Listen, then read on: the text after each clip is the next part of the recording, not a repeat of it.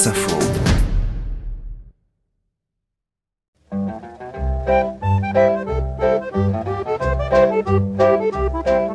East is east and west is west and the wrong one I have chose. Let's go where I De l'autre côté de l'Atlantique, M. Truman, président des États-Unis, a commencé allègrement sa campagne électorale. On sait en effet que les élections auront lieu au mois de novembre. Rien de guindé aux États-Unis dans l'attitude d'un candidat, fut-il investi déjà de la plus haute magistrature. Fanfare, défilé, bon climat d'élection américaine. L'Amérique écoute Dina Shore chanter Buttons and Bows quand le président Truman, qui avait remplacé Roosevelt décédé en 1945, se présente pour un nouveau mandat en 1948.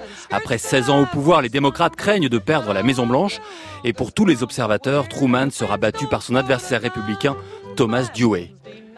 Truman se lance alors à 64 ans dans un tour des États-Unis.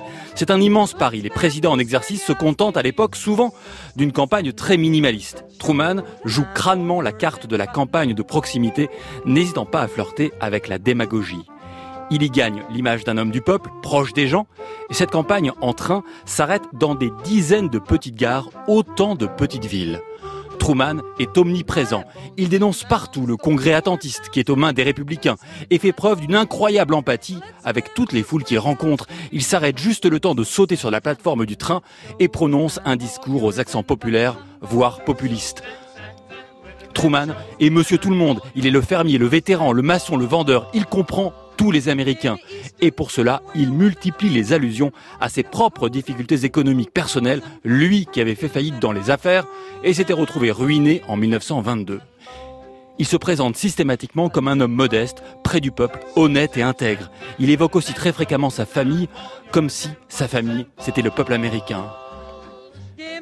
Et au petit matin du 3 novembre 1948, c'est la surprise du siècle.